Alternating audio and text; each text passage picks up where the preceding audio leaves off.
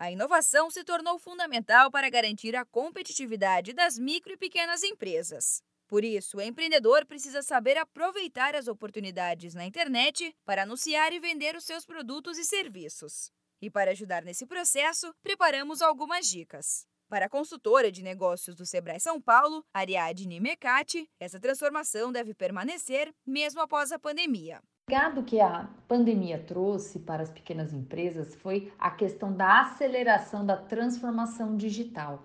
Isso é um caminho sem volta, porque o consumidor hoje ele é digital e mesmo que ele compre fisicamente, ele usa a internet para fazer pesquisas, para validar a compra. Isso já é inerente. O primeiro passo é marcar presença no ambiente virtual. Mas se você pensa que é apenas criar um perfil nas redes sociais e esperar pelas curtidas, está enganado. Para ter bons resultados, a especialista do Sebrae São Paulo lembra que é preciso dedicação. Para dar certo é ter regularidade de postagens, falar a linguagem que o teu público gosta, postar aquilo que eles se interessam, interagir, responder os comentários que os clientes estão fazendo, porque o cliente de internet ele é um cliente que é ansioso, ele é imediatista e ele quer uma resposta rápida, porque é isso que ele espera das marcas. Outra possibilidade é fazer parte de plataformas de marketplace. Entre os pontos positivos está o acesso a uma estrutura com gestão simplificada das vendas de forma digital, sem precisar de muito investimento.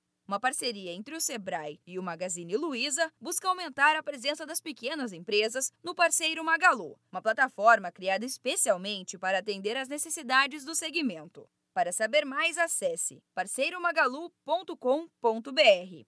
E não esqueça que o consumidor está cada vez mais conectado e bem informado. Então, ofereça diferentes opções de canais de atendimento para que ele possa adquirir do seu negócio. Mesmo com atendimento presencial, disponibilize também no digital, por delivery, aplicativos, nas redes sociais ou pelo WhatsApp. Dessa forma, o cliente tem liberdade para escolher qual canal é o melhor para interagir com a sua empresa. Para conferir mais dicas sobre marketing digital e vendas, acesse sebraesp.com.br.